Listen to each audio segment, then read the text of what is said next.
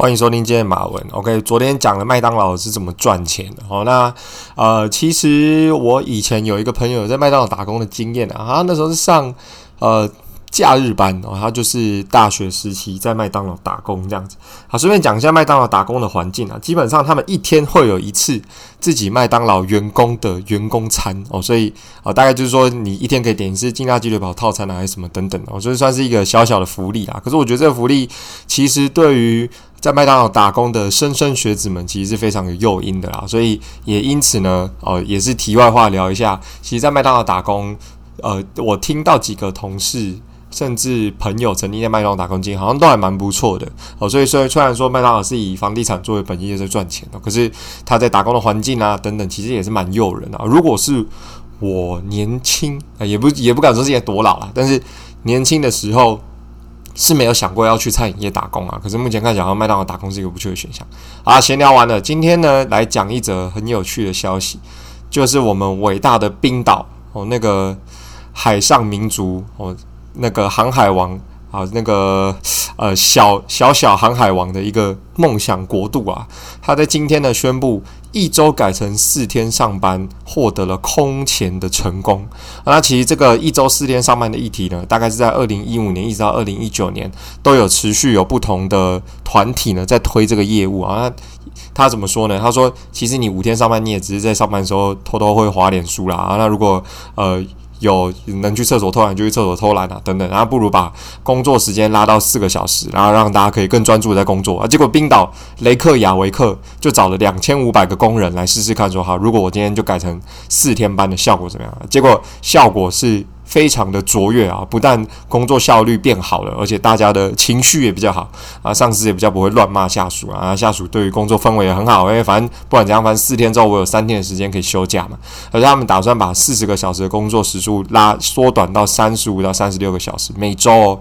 而且现在有八十六趴的人民压倒性的投票认为说，四天你也不可以降我薪水哦，因为我有一样的产出，我有一样的效率。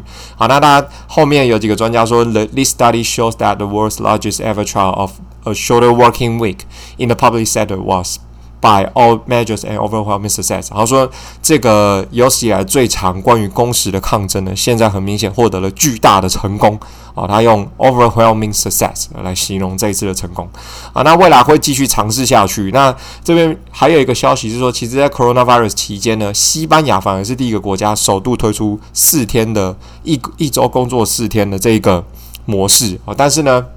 呃，现在会非常的呃，从冰岛开始推行，会不会开始蔓延到欧洲？感觉上有机会哦，因为因为从欧洲的整个氛围来讲，其实他们第一个国界其实国与国之间的界限没有那么没有那么清楚嘛。那如果真的有国家是只上四天班，其实也会慢慢渲染到其他国家啊。那可能一些浪漫之都啊，例如像法国啊。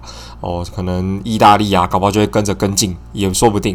那一周上班四天，问题就来了啊。那剩下三天，如果今天大家都工作四天，那请问剩下三天的休假日，谁要来出上班哦？谁要来去服务这些三天休假的人？这是个未知数啊。所以我其实觉得有时候，呃，不管是一例一休也好啦，或者是工作时间哦，大家都是要换休排休的嘛。那我们知道，尤其物流业，它甚至连过年都没办法休息，也是要轮班哦。那真正这些受贿的人呢，可能大概就这些工作很稳定的，可能是公家机关啊，哦，或者是一些原本就是呃。朝九晚五生活的上班族比较有可能去施行跟推动哦，所以他从五月开始推动以来就获得了巨大成功。我们看一下下面有一个网友评论，他说：“啊，这根本不是一个惊喜啊！”我说：“其实我在一九七八年发现他的电脑问世之后呢，他就每天在思考为什么一天要工作五天啊？他就觉得说，呃，电脑都已经辅助人类，可以已经达到一个新的工作效率的境界。那我们现在是不是在五天在做人家以前十天的事情啊？对，没有错。下面的记者就在回答说：没有错，你的思考。”是对的，所以冰岛在极力防堵这样的事情。好，那他说这个，不然后面又提说，life isn't fair 啊。如果今天你是一个有钱到不行的人，其实你几天上班好像也不是什么重点。好，那今天讲冰岛完之后呢，再来讲讲第二则新闻来聊聊最近闹得沸沸扬扬的简讯实名制。我知道我们在台湾有用简讯实名制来去追踪每个人所去过的场所嘛？那之前不是也有被踢爆说有警方用简讯实名制成功的逮捕到犯人的追踪线索嘛？所以其实简讯实名制的呃隐私问题跟个人追踪的问题，即便他是犯人，能不能使用简讯实名制来去追踪他的行踪？其实，在英国也有相同的隐忧哦。他们是用一个叫做 NHS 的一个 Contact Trace 新 app 就是说你下载这个 App 之后，一样是扫描 QR code，然后它就会在你如果有遇到群聚的情况下，警铃大作，然后去提醒你说啊，你现在在群聚，你现在群聚啊。那现在呢，其实。活跃的用户还是有一百万之多，所以就是说，因为英国在昨天宣布大解封嘛，啊，他们已经消除了所有的禁令啊，甚至英国首相 Boris Johnson 出来说，现在开始大家要把 COVID-19 当做流感一样，长时间跟它共处啊，那这是英国的现状啊，但是因为有一百万人还是使用了这个 app，也就代表说这个 app 还是会不断的触及到所有人的群聚的情况等等的，那他们也很好去追踪现在是不是有持续在蔓延整个病毒，可能有带源者。啊，蔓延到整个城市的周围等等，那里面呢，就有人对于他的隐私问题做出了一些隐忧。他说，如果今天可以 App 就可以告诉你说你现在有遇到群聚的问题，那是不是这些资讯安全的疑虑，如果有被有些人是拿去窃取，他是不是可以追踪到你的位置啊？那目前看起来啊，因为我们台湾还好是用简讯实名制哦，可是他下载这个 Contact Tracing App，它是直接追踪你现在人到底在哪里哦，就有点像是呃 Apple 现在新出的那个。防盗的那个安全锁一样哦，所以现在在英国就讨论说，那是不是要直接大规模去废除啊？可是政府就跳出来反对，他说现在虽然是已经开放的状态，哦，可是他们还是有必要去透过这个 app 去追踪大家是否有群聚的情况，或者是如果又遇到大规模的病毒蔓延，是不是有机会可以很快的去因应去做调整？好，后面呢，记者也说，其实 virus 还在 spread，他说整个病毒呢还是在蔓延整个呃城市哦，甚至到整个英国乡村的角落。